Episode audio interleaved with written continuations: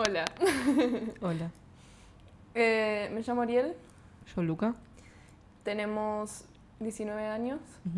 Eh, nos operamos en enero del 2019, que a partir de hoy sería hace un año. Ya estamos grabando esto en enero del 2020. Eh, ambos nos operamos en, a los 18 años, o sea, de adolescentes. Nos operamos por obra social, Yo por Omint. eh, yo por OSDE. Ah, vale aclarar eh, de qué estamos hablando, Sí. ¿no? Eh, bueno, nos sacamos las tetas. o sea, sí. Eso. Basically. Nos sacamos las tetas em, y teníamos ganas de hablar básicamente de un montón de cosas que tienen que ver con eso. Eh, un montón de cosas que, que capaz nos hubiese gustado eh, poder hablar desde la experiencia con otras personas y que fue medio imposible porque medio que éramos las únicas personas que conocíamos que pudiesen hablar tan cándidamente del tema como que la- los discursos que conocíamos eran re, re limitados, ¿no? Sí, no solo limitados, sino también opresivos, de cierta manera. Sí, ¿cómo? Y sí, o sea, con, como con mucho estigma encima y ya como con muchos pensamientos y preconceptos este, instaurados que no nos permitía como ahondar más en el tema y capaz sacar cosas nuevas de ahí y repensarlo eh, desde nosotros. Sí. Bueno, también eh, vale aclarar que somos dos personas no binarias. Em, que creo que yo siempre me nombré no binario. Vos en algún momento. No, claro, yo en, en otro momento me identificaba como varón trans. Claro, yo también. Yo me, en algún momento me identificaba como, eh, como transmasculinidad no binaria. Claro. Como que igual salía de ese lado.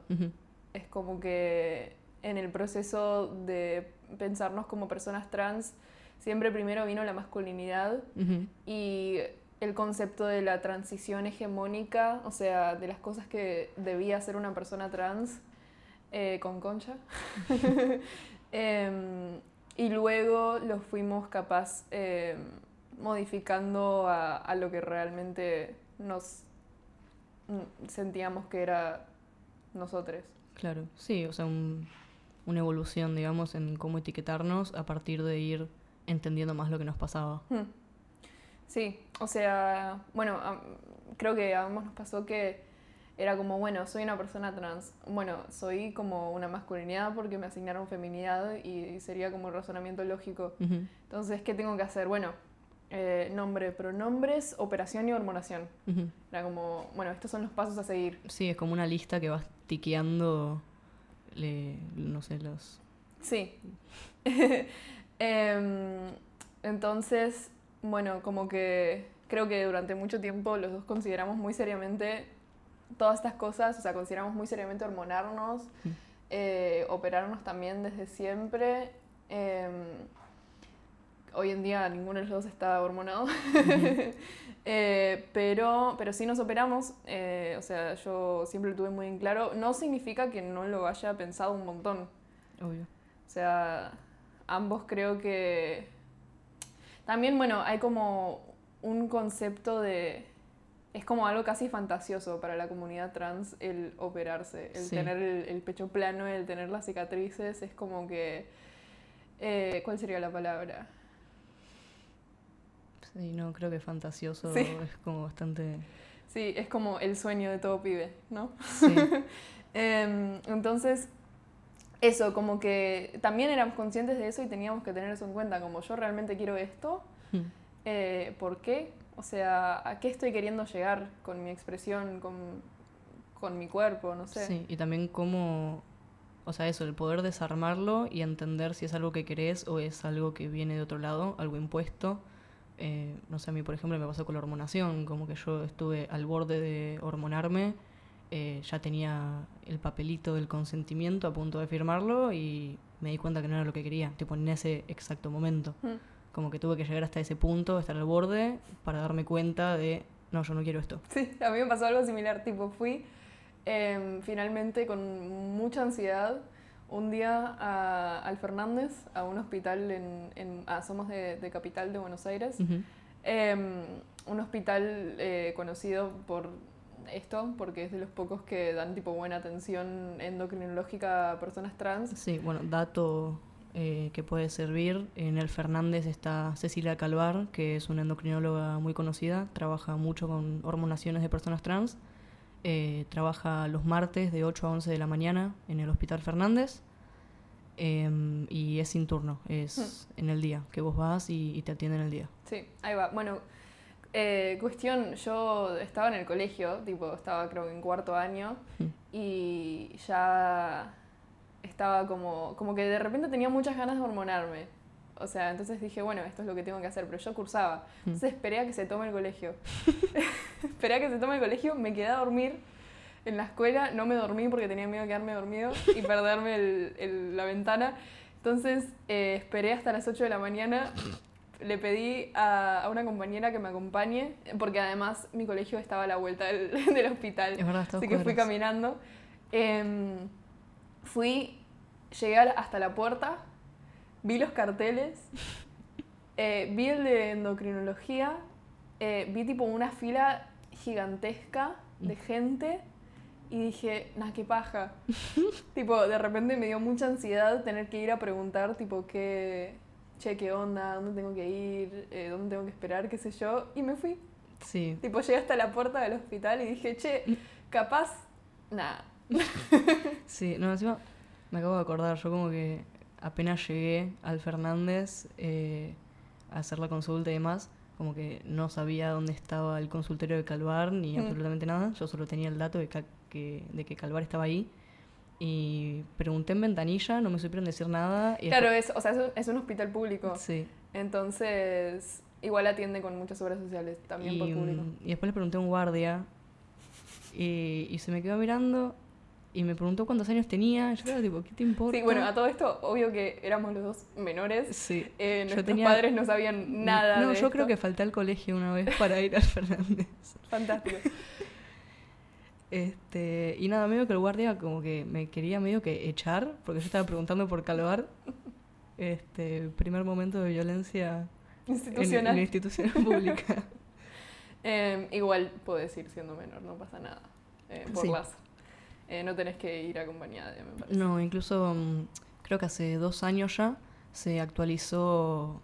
Em, Ah, sí, el Código Civil. Sí, Ah, sí. O sea, no necesitas consentimiento informado de tus padres. a partir de los 16 años. Ahí va, eh, sí, a partir de los 16 años.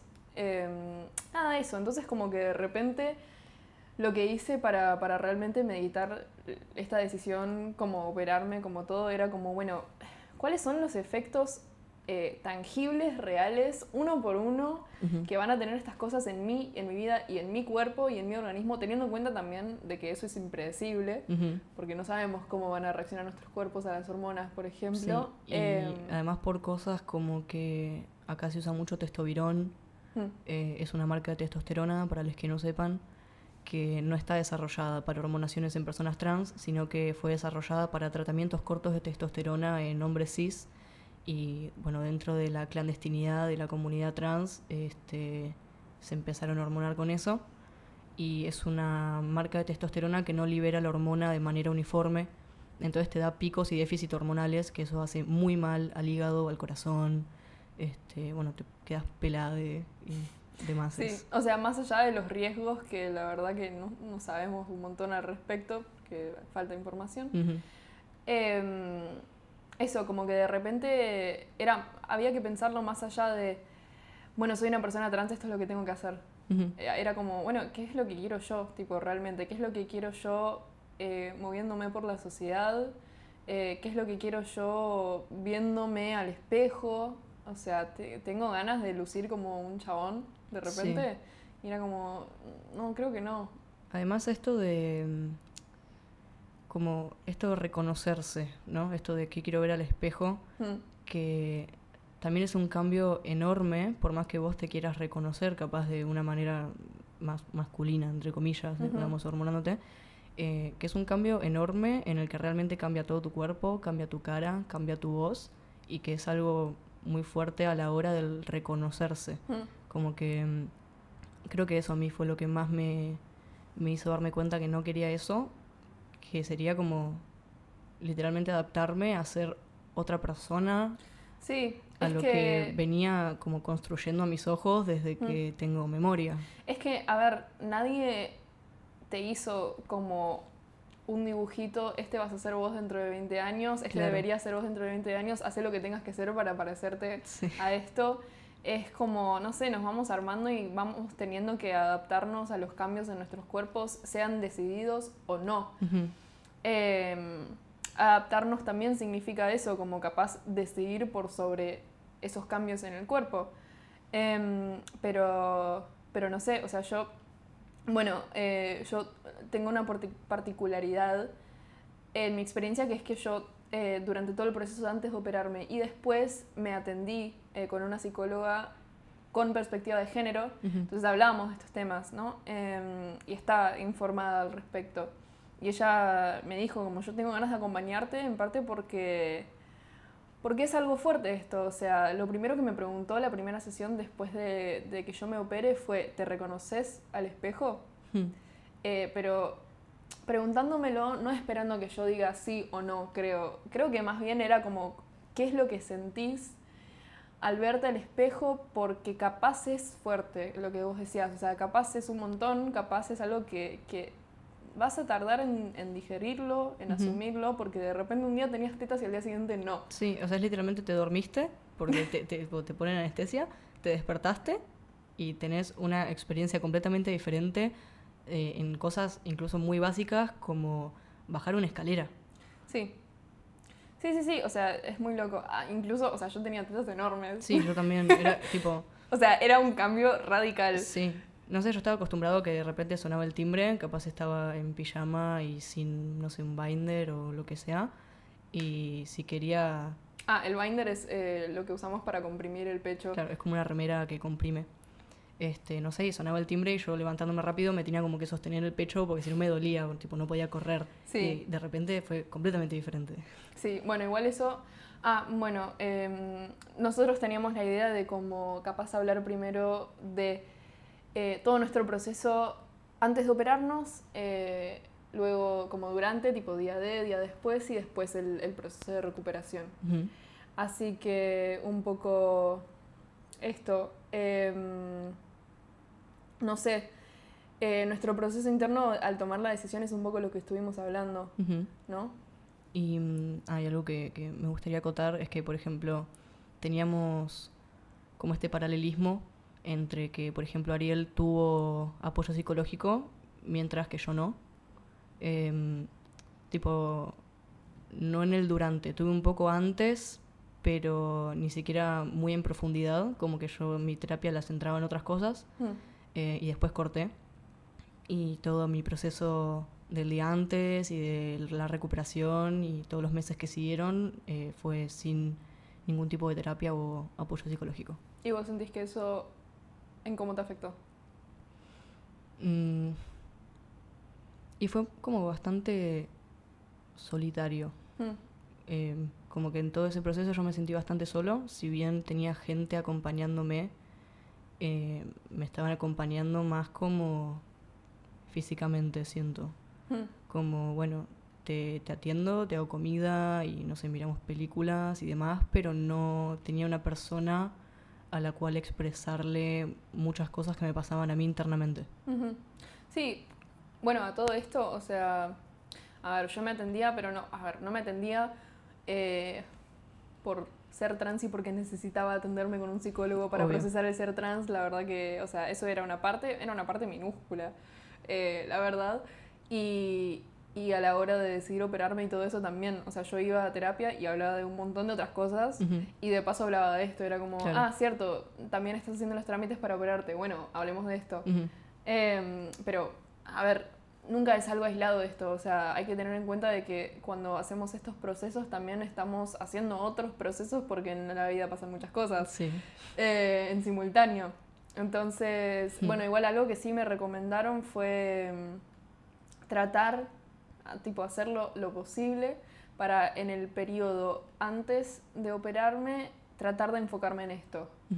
Eh, como tratar de no, tener estreses externos a esto porque ya era un estrés bastante grande, o sea, era muchas cosas que digerir. También encontrar las herramientas como para distraerme un toque, porque no Sí. podía estar todo el tiempo pensando en me van a quitar las tetas, me van a meter a un quirófano, qué sé yo, porque bueno, nada, ansiedad al palo. Sí, Pero, pero sí, me, eh, y también como tratar de programarme en el tiempo de recuperación como Mm. para no tener otras cosas que hacer necesariamente. O sea, yo fui al colegio, tenía que rendir, en, o sea, me operé en enero y en diciembre me habían quedado un par de materias, hablé con mi profesora y me dijo, che, mira, eh, no te preocupes, o sea, vos enfocate en lo que tenés que hacer, vos enfocate en tu operación y después vemos, o sea, rendirás en otro momento, pero la verdad que no puedes estar preocupándote sí, por rendir historia mientras te acaban de operar. sí. Y la verdad que, o sea, yo todavía le agradezco por eso. Sí, realmente sí. Y bueno, vale aclarar por si no quedó muy claro, eh, todo esto que estamos hablando sobre terapia y apoyo psicológico no lo estamos abordando de una manera patologizante, jamás desde el este, diagnóstico y demás, sino solo desde el apoyo. Sí, o sea, porque es una herramienta más que recibe para cualquier persona. Y, a ver, pasar por una operación eh, es un montón. Es algo traumático al cuerpo y a la mente, incluso si es algo que vos elegiste. Eh, y eso también agrega otra capa Sí, eh, como porque es algo difícil y de repente es como ah yo pero yo pero yo estoy eligiendo esto y, y pasás por un montón de etapas de, de pensar realmente che me, me arrepentiré Eh, valdrá la pena esto que o sea disclaimer spoiler no me arrepiento y valió la pena Sí, 100%. pero durante todo ese tiempo yo lo tenía ahí medio en jaque Ujú. Es que sí, o sea, incluso, porque es esto, o sea, es algo que vos no vas a saber hasta que lo experimentes. Mm. Como que realmente queda corto el razonamiento ahí. sí yo incluso nunca me había operado o sea yo nunca sí. había entrado a un quirófano Yo tampoco. Entonces era como, che, no sé cómo me va a pegar la anestesia. Eh, y eso, básicamente. ¿Qué más?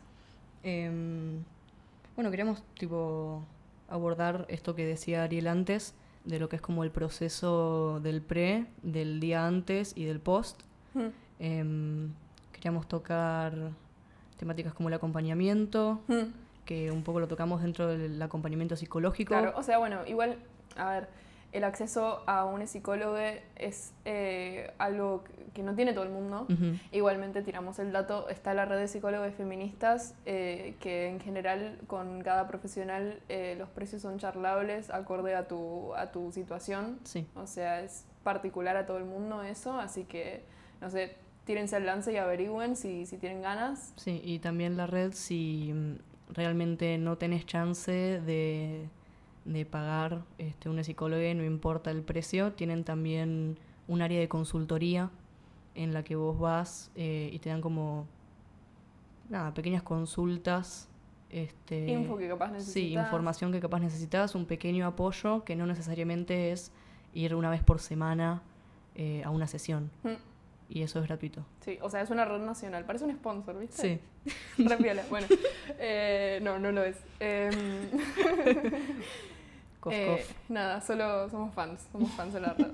Eh, bueno, pero bueno, el acompañamiento viene de muchos lados, o sea, no solo, no solo profesional, aunque, aunque sí puede ser un eslabón fundamental. Eh, el acompañamiento de amistades es fundamental, es fundamental, que también puede ser un privilegio, o sea, no todo el mundo tiene eso, no todo el mundo tiene un espacio seguro con que hablar estas cosas. Eh, en ese caso yo diría que acudan a los grupos de Facebook y a esas Sí. cosas que siempre están. Sí, hay mucha gente que nada, realmente se ofrece a, a darte una mano, no importa si te conoce o no. Sí, este, totalmente. Son todas personas que pasaron por lo mismo y, y saben lo que es estar en esa posición y siempre ofrecen una mano. Ujú. Sí, incluso, no sé, transporte de y desde el hospital, o sea, cosas, lo que necesiten, o sea, tírense al lance, no, no solo asuman que, que no van a poder tener eso porque capaz viene alguien y te da una mano. Sí, Em, pero bueno, nosotros, por suerte, tenemos un montón de amigas trans, sí, eh, porque bueno, vivimos en Capital, donde hay un montón de personas trans. sí.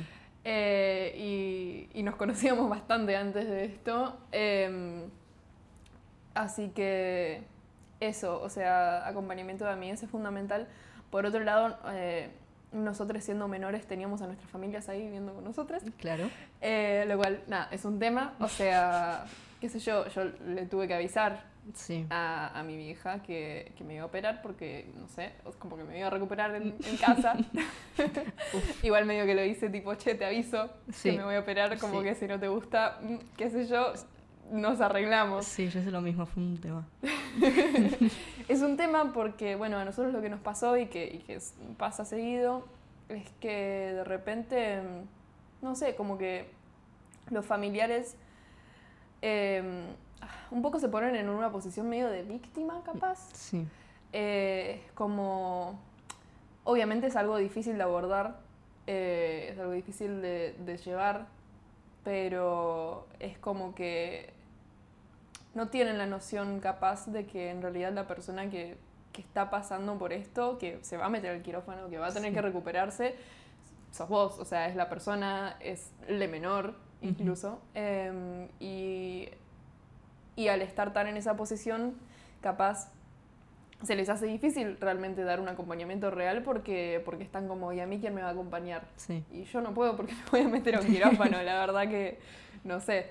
Em, entonces es un tema eso, o sea, creo que sirve siempre que tu casa sea un espacio seguro dentro de todo, por lo menos para poder operarte, Sí. por lo menos si te pueden ayudar con los gastos de, de las cosas prequirúrgicas, no sé, la gasa y todo Sí, eso. la gasa, el Pervinox. Las este, cremas, o las sea, es cremas, caro. Sí. Em, Ah, bueno, eso también. Como que la operación, si bien la operación en sí es gratis, porque lo cubre la ley, después hay muchos gastos que son de medicamentos y de cremas y de, no sé, vendas y gasas que Sí. mm, hay que tener en cuenta. Sí. Eh, entonces, bueno, mm, éramos menores, vivíamos con nuestros padres, no teníamos laburo y nos lo pagaron nuestros padres. Em, y, y fue un tema. Pero, o sea, no sé, yo por ejemplo, ahora reflexiono y digo, o sea, mi vieja me acompañó al hospital, pero realmente creo que yo necesitaba estar con alguien, pero capaz no necesitaba estar con mi vieja. Eh, No.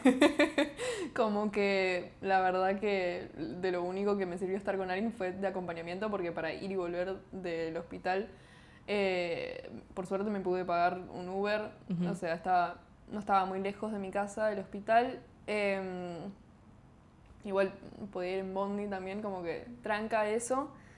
Vol- volver no, obviamente. Sí, no, volver Pero no. bueno, em, como que eh, ir, entrar al, a operarte con alguien es más que nada por el acompañamiento y yo creo que el acompañamiento ideal es de una persona que capaz no te va a mostrar lo estresada de que está antes de que te operen, porque capaz vos estás más estresada Sí. porque a vos te van a operar.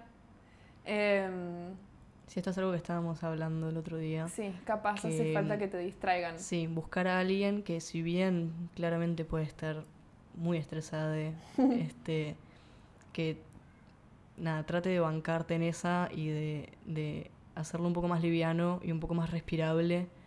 Sí, Porque, por ejemplo, o sea, en mi caso fue un- realmente un caos. Este, como que mi familia estaba muy en una. Este, y hasta el último minuto, hasta que me sentaron en la silla de ruedas para llevarme al quirófano, tenía, no sé, a mi abuela este, diciéndome que me iba a arrepentir y cosas así. Como que no tuve un segundo de paz hasta, hasta que me durmieron. o sea, es un montón. Sí. Es un montón y la verdad que es innecesario porque también, o sea, nos operamos a los 18, así que ya el consentimiento informado lo firmamos nosotros. Claro. Eh, no los necesitábamos. Yo necesitaba alguien que me distraiga de los, del estrés. O sea, habl- estaba hablando con mis amigas por WhatsApp y eso me ayudó un toque, pero, pero nada, mientras tanto estaba discutiendo con mi vieja en el cuarto del hospital. Y yo tipo, "Mm, capaz no es ideal esta situación No. porque me tengo que calmar un poco.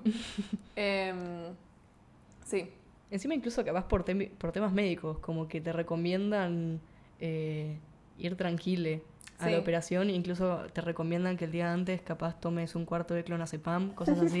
sí, es es- gracioso. sí. Pero por temas como que mm, el estrés eh, hace cosas en la sangre y mm, nada, y eso después modifica eh, mientras te están operando, bueno, nada, vos perdés sangre y hay muchas cosas pasando ahí y necesitan que estés como en un estado bastante óptimo. Sí, o sea, medio que no sabemos de lo que estamos hablando, pero nos dijeron... Claro, me explicaron esto. Eh, el cirujano de Luga le dijo eso. Mi cirujano no me dijo nada, lo me dio un porro. Suele pasar, ¿no?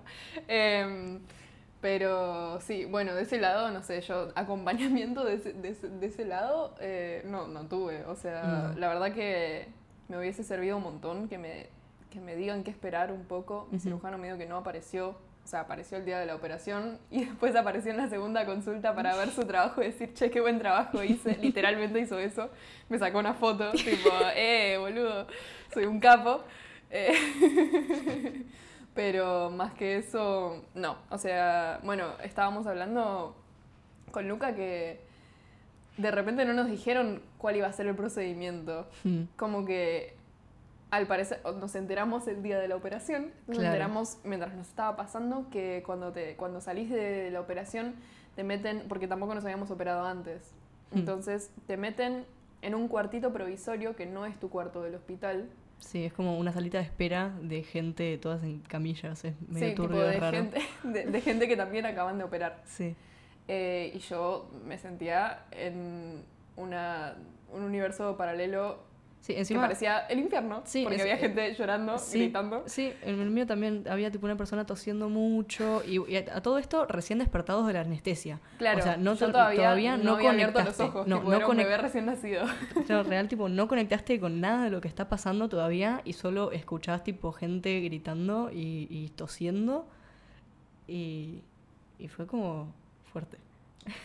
Sí, un montón. Eh, y además en ese momento te está pegando lo peor de la anestesia. Sí. O sea, yo tenía náuseas, eh, tenía dolor, qué sé yo. Ay, yo tenía un montón de dolor, no entendía nada. Sí. Nada, como que capaz me hubiese servido que me digan, che, te van a meter en un limbo infernal. Eh, y no, o sea, no te vas a morir ahí. O sea, después te van a llevar el cortito. Tranca. Después vas a estar más tranca, te van a traer sopita. Sí. O sea, todo bien. Sí. Ah, bueno, y algo tipo importante es cualquier molestia que sientas, no importa si recién te despertaste y no lo sabes comunicar, comunícalo como puedas.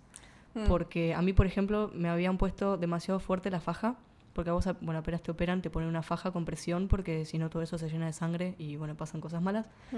Este, y lo tenía tan, tan fuerte que yo no podía respirar, o sea, tenía los labios azules. Sí, también capaz por no querer ser una molestia o confiar mucho en los médicos, no decimos nuestros malestares y hace falta. O sea, yo la estaba pasando bastante mal y dije tipo, oye, me duele un montón esto, ¿qué onda? Y me, me, pusieron más, eh, más analgésico sí. y me ayudó un toque. Pero la verdad que si el dolor es insoportable, tenés que decir algo. Sí, y yo, por ejemplo, no podía hablar, o sea, ya estaba como bastante despierto de la anestesia, pero no del todo despierto porque no tenía oxígeno en el cuerpo como realmente no podía respirar. Es un montón, boludo. Sí. Este, y mi familia me hablaba y yo no les podía contestar, como que les contestaba monosílabo. Hmm. Hasta que dije tipo, ok, es esto, es que no puedo respirar. Y pegué tipo una bocanada muy fuerte de aire que me recontra el pecho, pero fue muy necesaria y utilicé esa bocanada para decir, aflojame esto. Dios mío. Dios. Y, bueno. Y nada, y llamaron a la enfermera y me lo aflojaron y ahí... Tranca. Tranca. Bueno, eh, la idea no es asustarles igual.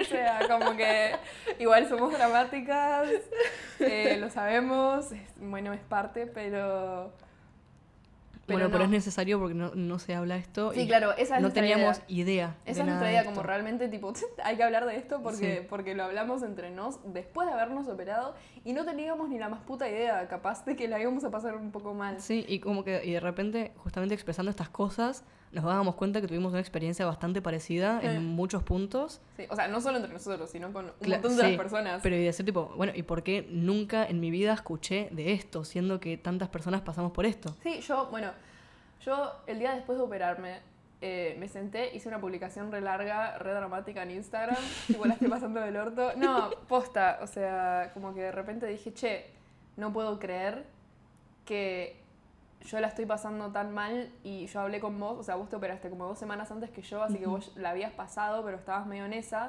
Y hablé con vos y era como, sí, boludo, nos está pasando exactamente lo mismo. Em, y todo el mundo me dice tipo, sí, A mí también me pasó, tipo, es re común. Sí. O sea, la depresión posoperatoria es re común. Y yo, tipo, ¿qué? O sea, denme un panfleto, algo, no sé.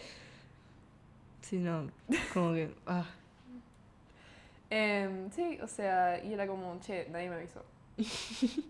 Igual, a ver. sí, eh, tipo, no me preparé para esta parte realmente. Sí, no a todo el mundo le pega tan mal, o sea, todo el mundo tiene experiencias re distintas, hay gente que no tiene depresión postoperatoria, pero, pero es muy común. Sí, y bueno, y algo que también hablábamos era esto, ¿no? De, del tener que estar como muy conforme, Hmm, este, y justamente por, por esta concepción no poder expresar esto de, che, la estoy pasando mal, como que me están pasando muchas cosas internamente, porque es como un, al fin y al cabo, vos elegiste esto, vos te pusiste en, a- en esta posición y es lo que estás queriendo hace años, así que tenés que estar extático.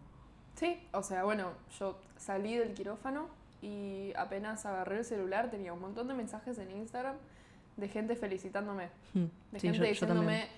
Ay, debes estar re feliz, debes estar re aliviado, un Sí. re ali- sí, un re alivio, Sí, tener sí. un montón de vendas en el pecho, me acaban de cortar todo, Sí, no, no, no puedo dormir porque tengo solo una posición, me duele la espalda. re aliviante, la verdad.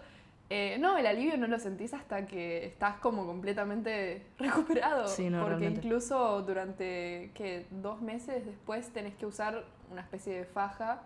Em, Tampoco puedes moverte mucho, tenés una limitación de movimiento bastante grande, no puedes levantar los brazos, no puedes hacer fuerza. Yo no me podía tomar un colectivo, sí, este, tenía que moverme en auto en todos lados y yo que tengo el privilegio de poder moverme en auto en todos lados. sí, o yo no, yo solo no me movía. Claro, no, no, o sea, como que yo no me movía mucho, pero cuando me tenía que mover podía pagar un Uber, como ir a, los chequeos o a las consultas con el cirujano. Mm. Bueno, eso sí.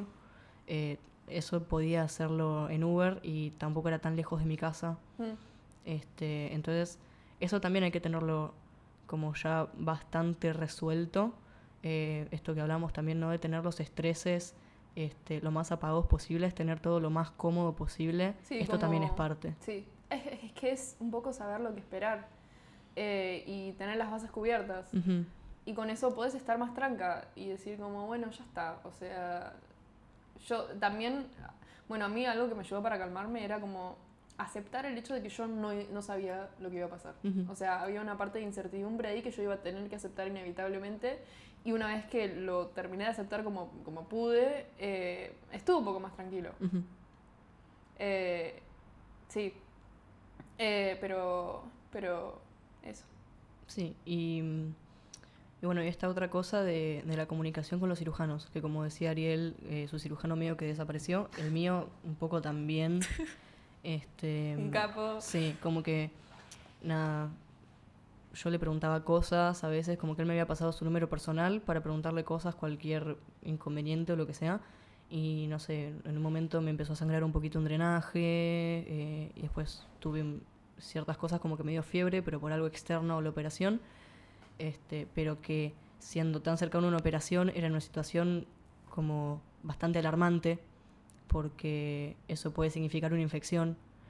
Y yo preguntándole al tipo, tipo, che, ¿qué hago? Y el chabón no aparecía, no me contestaba. Este, mm, O sea, un cagazo. sí, o sea, un cagazo enorme. Y esto del saber qué esperar, como nosotros no sabemos y los médicos sí, es tratar de tener una buena comunicación con los cirujanos y tratar de asegurarse de que van a estar ahí. Hay que romper las pelotas un toque. Sí, o sea, tenés que ponerte pesade, no importa que te sientas... Sí, Y bueno, si vos no te animás, capaz, sí, que te acompañe alguien que, que lo haga por vos. Sí. Em, bueno, capaz vale mencionar, nosotros elegimos a nuestros cirujanos porque sabíamos que operaban bien, Ujú. eh, porque con nuestras obras sociales tenemos acceso a estos cirujanos que sabemos que operan bien. Sí, y además yo conocí a una persona que ya se había operado con este Mm. cirujano, o sea, yo estaba viendo los resultados a largo plazo, no solo te acabo de operar y está todo impoluto y te saqué una foto, sino cómo curó, Mm. cómo quedó todo. Sí, que bueno, es lo ideal, ¿no? Sí. Ver esas cosas. Em, además, nosotros nos tuvimos que operar eh, con la técnica como más compleja, que es para pechos más grandes, que es la doble incisión, que es donde tenés las dos cicatrices larguitas abajo, seguro la vieron. Em, porque Instagram plagado. Sí. Eh, pero, entonces eso era capaz, era un poco más complejo conseguir un cirujano para eso, en quien pudiésemos realmente confiar, porque también sabemos que acá, nada, como que capaz, lo hablamos más en profundidad en otro momento, pero eso fue un tema y, y nos bancamos que sean medio forros, porque sabíamos que operaban bien. Sí. Y eso es una real mierda. No me arrepiento, porque no creo que hubiese podido conseguir algo mejor. No, yo creo verdad. tampoco. Eh, y prefiero saber que va a estar todo bien con mis resultados y con mi cuerpo y con mi organismo y que puedo realmente confiar en las habilidades de este chabón. Em, y que capaz sea medio mala onda Sí.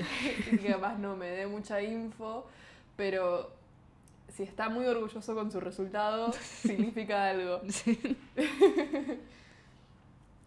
Sí. Este.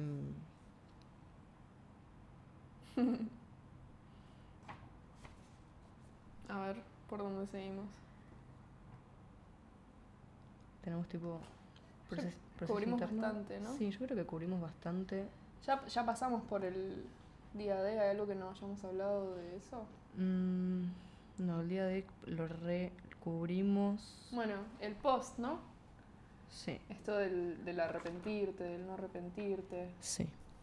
Bueno, bueno, arrancando de esto que decíamos de que de repente nos empezaron a plagar de mensajes personas tipo, che, felicitaciones, no sé qué, debes estar re feliz. Eh, ah, todo esto, todas personas cis. Sí. Eh, o en su mayoría. Como que los mensajes que me llegaron de personas trans eran, che, ¿necesitas una mano? Che, ¿te puedo ayudar con esto? Che, ¿querés Sí. que te dé mi faja? No sé qué. Era como, Sí, o no sé, lo, lo que sea, como te voy a visitar media hora, te, te hago un sanguchito. sí, Tipo. literal, como que... Y no era porque, no sé, era, yo creo que es así porque las personas trans que han pasado por esto eh, o por cosas similares saben que, a ver, apreciamos mucho todos los mensajes de apoyo, Obvio.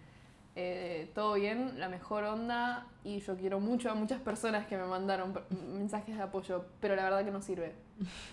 Eh, no sirve porque la estás pasando muy mal y, y el mundo te está diciendo la tenés que estar pasando bien, Ujú. básicamente. Como, che, ¿qué onda? O sea, no se habla de que la estás pasando mal después de haber sufrido un trauma Ujú. a tu cuerpo. Porque eso también, o sea, yo creo que el cuerpo tiene memoria.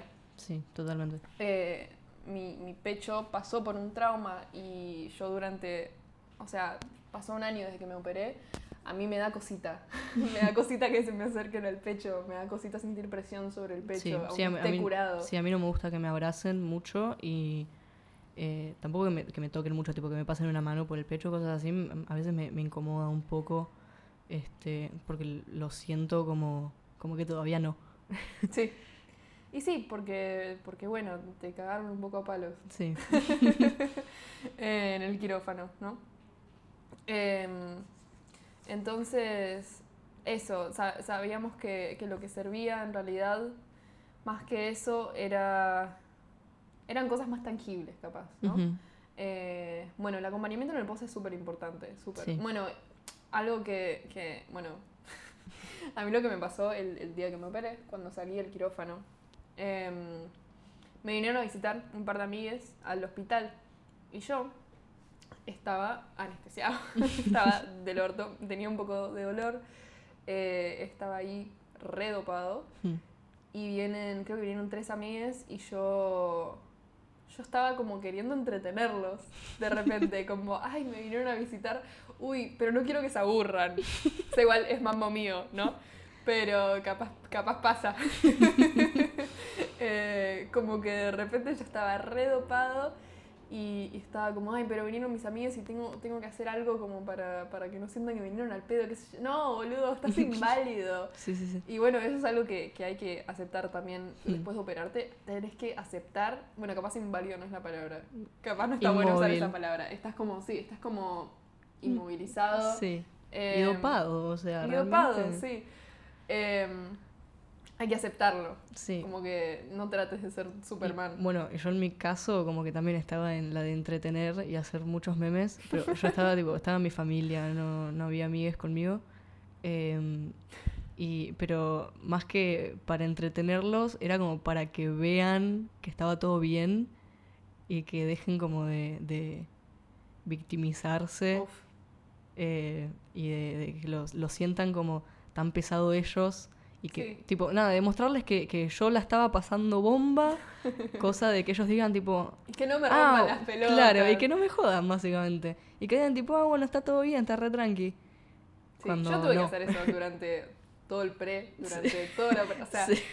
siempre que, que estuviese mi vieja ahí, lo que sea, yo no podía mostrar que estaba nerviosa. No, sí, Queen. O sea, yo estoy regia, la verdad, totalmente, no te preocupes. Eh, porque había que como, como contrarrestar Sí, toda la ansiedad que venía de esta otra persona que la verdad que no, no. no tenía nada que ver. Que realmente no. Eh, no, igual empatizamos. Eh, gracias por el acompañamiento.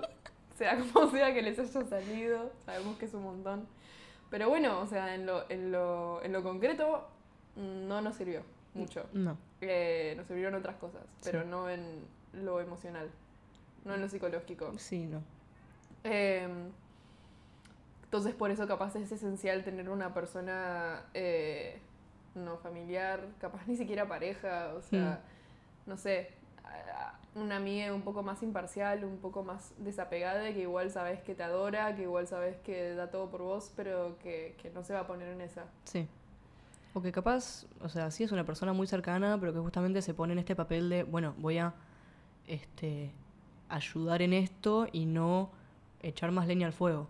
Sí, sí, porque también de repente algo, otra cosa que hay que asumir, em, otra cosa que hay que asumir es que, que vas a depender de estas personas completamente durante un par de semanas, y, Ujú. eh, más que nada los primeros días, y, y tenés que cederles eso, y tenés que realmente confiar en estas personas, y tenés que realmente confiar en estas personas para mostrar cualquier tipo de, de incomodidad, desconfort, eh, lo que sea. Sí, o sea, y por temas, incluso esto, no solo emocional, sino por cosas como muy físicas también, Mm. como que vos no te podés levantar para ir al baño y necesitas que cada vez que vos tenés que ir al baño llamar a alguien y que te levante, o sea, Ujú. como ese nivel de... Sí, yo, a ver, a los dos nos pasó, al no tener gente tan de confianza a nuestro alrededor, eh, que porque se victimizaban o que porque solo no, no nos sentíamos tan cómodos con esta gente, em, no por ningún tema de ellos, capaz a nosotros también nos cuesta confiar un poco, eh, que es bastante común también, em, de repente hacíamos cosas por nuestra cuenta que no pintaba. Sí, que no había que hacer. Eh, yo, a mí se me abrieron un par de puntos por querer levantar la persiana, porque sabía que si, si tenía la persiana cerrada durante el día y no me entraba la luz del sol, mi depresión posoperatoria iba a ser peor.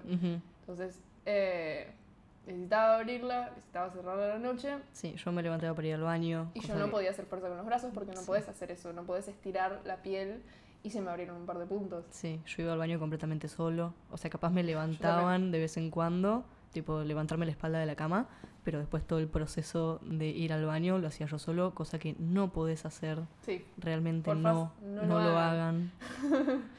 Em, o sea, y si no confían en la gente que tiene el error lo suficiente, bánquensela y pídanles ayuda igual. Sí, O sea, tipo, perdón. no, no, o sea, real que después van a decir qué bueno que hice esto, qué Sí. bueno que... En el momento capaz también, porque duele. Sí. Pero después, a la hora de los resultados y demás, van a decir tipo, qué bueno que pedí esto. Sí. Este, capaz en el momento les recontra rompió las pelotas, tuvieron que tragarse bastante orgullo o demases, pero después van a ver que, que es para mejor. Sí. Eh, que bueno, a ver, esto es algo que pasa eh, en cualquier proceso de recuperación eh, de una operación o de una enfermedad, pero nos parece importante hablarlo en este contexto porque, como dijimos, es distinto siendo algo que vos elegiste, y no solo eso, o sea, porque no es cualquier operación eh, cosmética. Además, es como por temas de identidad de género, que, a ver, eh, según la noción popular, que le agrega otra capa, que es como, no sé, no es cualquier cosa, como que de repente es como cuestión de vida o muerte. Que para mucha gente lo es, para mí no lo fue, eh, porque yo no necesito pasar como una persona cis en la sociedad para, para sentirme seguro. Mm, Además, por temas de que vivimos en capital, Mm. este, hay un poco más de libertad en temas de expresión. Este, Sí, o sea, igual tengo bastante miedo caminando por la calle. sí, Pero, pero no, no, no tanto. sí, pero realmente es un acoso bastante más reducido Mm. que a personas de otros sectores. Em, sí, entonces eso, como que yo lo hice por un montón de cosas que no son solo por identidad. O sea, el problema es que siendo personas no binarias, yo no me operé para adecuarme a mi identidad de No. género. O sea, lo hice por un montón de cosas personales y particulares que van a ser distintas para todo el mundo. Eh, bueno, capaz igual hay un poco de verdad en que a mí me interesa el concepto de el no binarismo hegemónico, que es algo impuesto, es algo completamente impuesto, sí. eh, pero bueno, decidí adecuarme a eso. Porque, porque me siento cómodo en eso y porque vivo en sociedad. We live in a society. Sí, lo dijo. Eh, creo que vos también un poco tuviste ese, ese, ese discurso interno. Sí, este, y también tenía mucho como esta, como que volvía, ¿no? Este eh, pensamiento de lo estoy haciendo porque quiero o porque es algo impuesto, porque al Mm. fin y al cabo también hay una hegemonía dentro del no binarismo. Al fin y al cabo, nos afectan estas cosas y no podemos fingir como que no, o sea, nos podemos despegar de ellas tanto como capaz tenemos ganas. Sí, o sea, podemos teorizar mucho al respecto, podemos tipo Podemos cagar a teorizar mucho al piñas. respecto, pero al fin y al cabo me gusta no, mi pechito plano. Sí, o sea, nos sigue llegando al cuerpo. Sí. Este, mm, sí, yo tuve una experiencia bastante parecida y esto de que eh, también me surgía de vuelta la duda de, bueno, también está la hegemonía dentro de esto, estoy buscándolo eh, o me viene de otro lado. eh, y bueno, pero al fin y al cabo, a veces son dos cosas que conviven Mm. porque, Porque bueno, todo convive, todo se atraviesa. sí, está todo muy ligado todo el tiempo.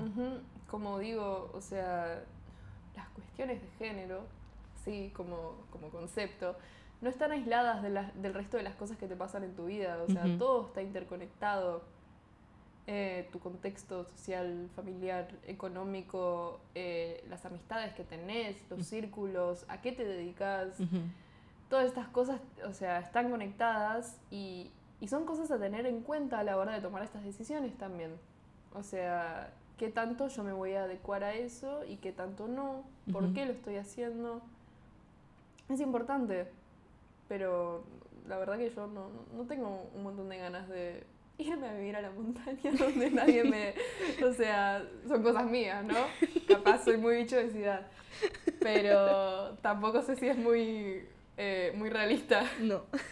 Em, así, que, así que eso, o sea, a mí me interesa vivir cómodamente en la sociedad en la que vivo, tanto como puedo, o sea, nunca, nunca, nunca del todo, pero tanto como puedo y la verdad que, que, que lo medité.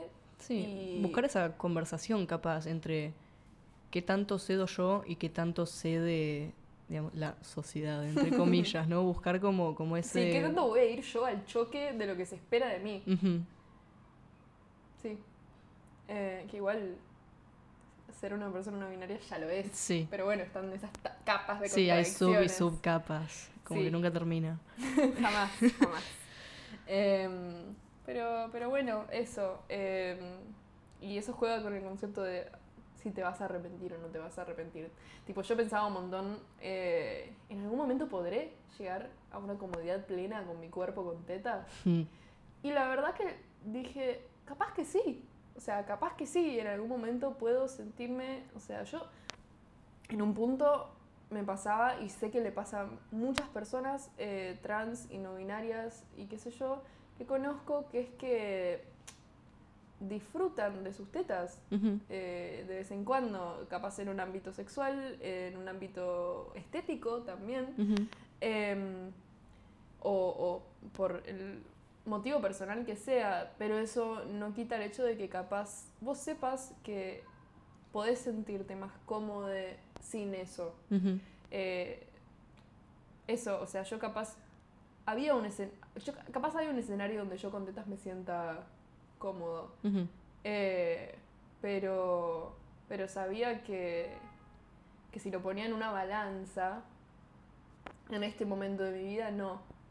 Y no tengo ganas de vivir incómodo tanto tiempo esperando el momento mágico donde de repente amo mi cuerpo, que hoy en día tampoco pasa, o sea, esto hablábamos con Luca el otro día eh, un concepto que, que, que, yo saqué de unos foros de internet es el de la neutralidad sobre hmm. el cuerpo. O sea, yo no sé qué onda ese concepto de amar tu cuerpo, a mí no me pasa. Mm, no. Eh, le pasa a algunos, supongo, eh, pero yo después de operarme llegué más a eso, a una neutralidad por sobre mi cuerpo, más que un rechazo o una incomodidad. Y sigo pasando por esas cosas también. A veces me siento incómodo con mi cuerpo, no sé, ahora hacen ¿cuántos grados? o sea, 33. Hace mucho calor y me sigo sintiendo incómodo con mi cuerpo a veces em, porque sigo viviendo en esta sociedad y lo que sea. Eh, pero, pero a rasgos generales, me siento mucho más cómodo con cómo me queda la ropa. Yo sabía que eso iba a pasar, yo sabía que eso inevitablemente iba a pasar. Y a mí me, me re gusta, tipo, montarme y qué sé yo. Es que eso, como que yo sabía, tipo, como un hecho, que iba a estar muy cómodo y que eso me iba a permitir jugar mucho más con la ropa y con mm. la expresión. Y no solo con una expresión, digamos, de género, entre tipo masculinidad o feminidad o demás, sino realmente jugar con la ropa. Como, como experimentar un montón con un montón de cosas.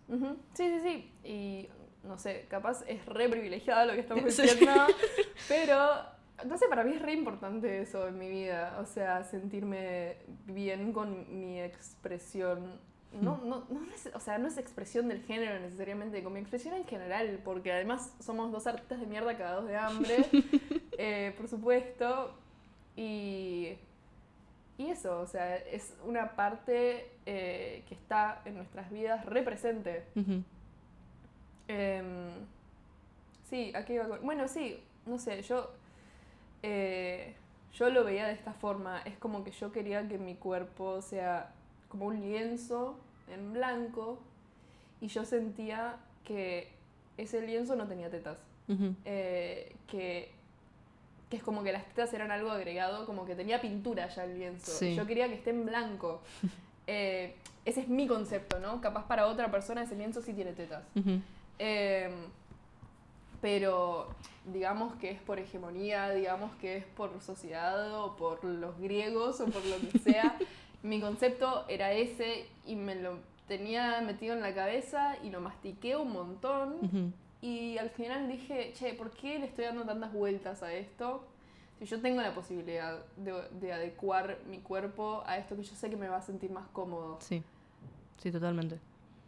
Este, sí, yo medio como que llegué después a la misma conclusión de tipo, bueno, tengo que dejar de darle tantas vueltas, porque además eh, algo que me pasó era que yo estaba sobrebuscando eh, justificaciones para lo que estaba haciendo. Porque, y no para mí, justamente para, para otras personas, para las personas que estaban a mi, a mi alrededor, que me estaban como demandando justificaciones, me estaban demandando, bueno, convenceme eh, de que lo que estás haciendo está bien y que no te vas a arrepentir y demás. Y dentro de buscar esas justificaciones me terminé enroscando un montonazo mm. hasta que dije tipo, no, bueno, o sea, realmente tengo que dejar de sobrepensar esto, tengo que hacer lo que me sienta bien porque sé que me va a hacer sentir bien, sé que voy a estar mucho más cómodo en mi cuerpo. Y, y nada, y traté de, dejar todo eso atrás, de ponerlo atrás mío y de hacerlo igualmente em, dentro de nada, dentro de mi contexto y de las personas que estaban a mi alrededor demandándolo, que creo que hasta el día de hoy no lo entienden, porque encima yo después de operarme em, empecé a hacer esto que contaba, o lo pude hacer más, de experimentar muchísimo más con la ropa y capaz de repente un día agarro y me clavo un vestido y mi familia no entiende nada. Porque es tipo, te acabas de operar, para ser más masculino, entre comillas. Tipo, vos no querías ser hombre y ahora te estás clavando un vestido, o sea. No, que me gusta más cómo me queda el vestido sin tetas. Claro. O sea, sí. Sí, una vez mi psicóloga me dijo, mención especial a Belén, te queremos mucho. Eh, mucho aprecio. Eh, una vez me dijo, ¿y cuál hay si te arrepentís? Te las vuelves a poner. Igual sí, eh, lo pensé. Eh, como... Tipo, por suerte, la verdad, tenemos los avances médicos para hacer lo que se nos gaste el culo. Sí, es que en definitiva, a ver, no es por plantearlo tipo, eh, bueno, puedes hacer lo que quieras y someterte a un montón de operaciones porque sí, hay riesgos y, no es lo ideal, pero en realidad Lucas está sirviendo agua. Eh, Traté de alejarlo del micrófono, pero no sé si sirvió. No, pero en realidad la idea es más bien como, che, haz lo que se te cante el orto con tu cuerpo. Porque tenés el acceso a hacerlo y porque sos un adulto, eh, porque, porque vos sabés cuáles son los riesgos, porque tenés de dónde informarte. Em, O sea, esto en nuestro caso, ¿no? Que realmente tenemos Mm. acceso a estas cosas. sí, o sea, es como... Y al fin y al cabo, la decisión es tuya, o sea, no de nadie más. Entonces, si te arrepentís, es problema tuyo. O sea, la, la, la consecuencia directamente recae en vos, no en tu mamá o tu papá o tu hermana. O sea, es tu decisión y tus consecuencias. Sí, 100%.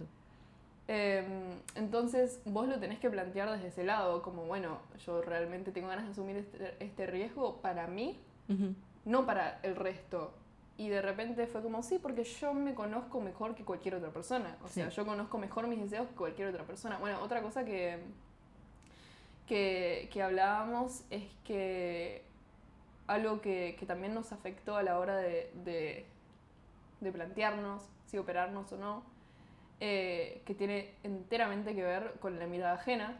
Si hablamos de emanciparnos de eso, bueno, no es tan fácil. De repente el planteo de dejaré de ser un objeto de deseo. Sí. ¿Querés explayarte en eso? Em, bueno, o sea, no sé qué tanto puedo explayar al respecto. Es básicamente. O sea, ¿qué significa eso para vos? Sería como la. Si te quita o no la posibilidad de relacionarte Hmm. como vos te querés relacionar. O sea, en un Este, plano sexoafectivo. Claro, en un plano sexoafectivo, que sería mi caso. Este. Nada, bueno, cada persona tiene una experiencia diferente con ser objeto de deseo o la manera en la que se relaciona. Em, pero yo sentía que iba a tener consecuencias directas en eso y en mi posición como objeto de deseo y pensaba que iba a perder esa posición de objeto de deseo. Este, Porque la mirada está muy normada. La mirada de Leotre por sobre tu cuerpo al plantearse el deseo Sí. está atravesada por muchas normas, incluso en relaciones no heterosexuales. Y, y sentía como que automáticamente iba a ser un gran limitante. ¿Y Que- lo fue? No. Ahí va, spoiler. Eh, no, porque, bueno, o sea, también, o sea, no, no nos relacionamos con personas Claro, bueno, heterosexuales. y, y al fin y al cabo, como que también termina siendo un filtro. Claro, ahí que va, te- o sea, las personas que, que les dé rechazo tu cuerpo por estar operado, capaz es una persona que no querés tener muy sí, cerca. o sea, si eso es algo que, que le causa rechazo, probablemente tenga otras cosas dentro de Sí, su personalidad o es psiquis que- que... no te van a caber. El punto es que hay personas a quienes sí les atrae tu cuerpo. Eh, hay gente que fetichiza también, eh, pero en general... Porque bueno, que igual al fin y al cabo, Nos vamos a meter en ese debate. yo creo que sí. Este, o sea, al fin y al cabo, todo se fetichiza. Ok. ¿Vas a playarte o...? No sé, se las voy a dejar picando. Piénsenlo, se las dejo de tarea, todo es un fetiche. ¿Qué, qué es un fetiche?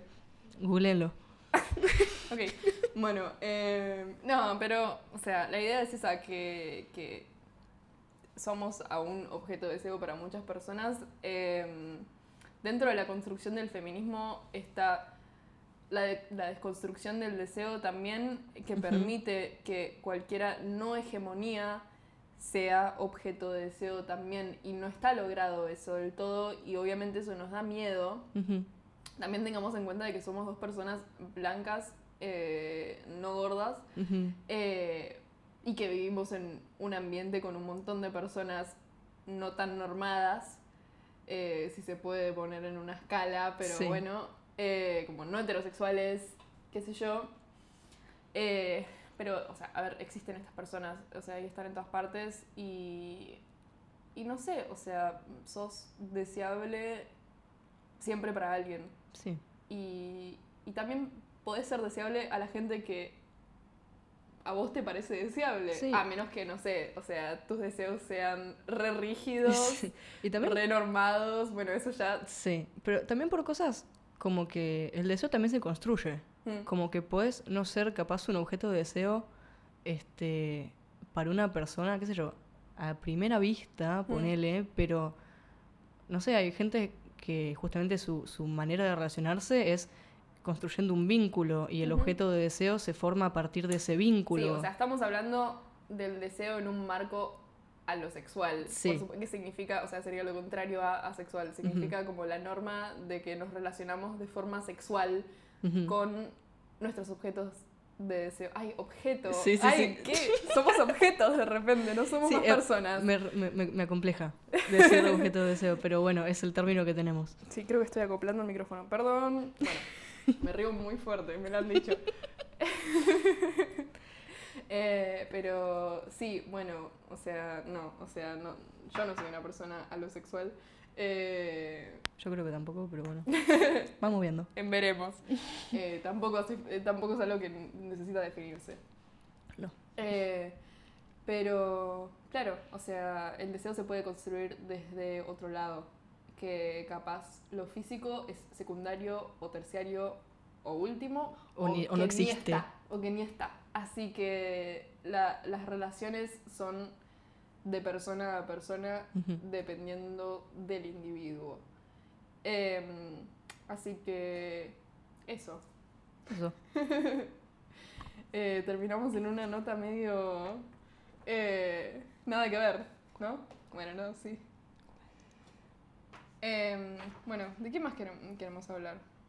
Eh, creo que hablamos de, de bastante lo que quisimos. Sí, yo creo que tocamos casi todos los temas. Sí. Eh, Em, A ver, vamos a hacer una pausa y, y volveremos. Hemos vuelto.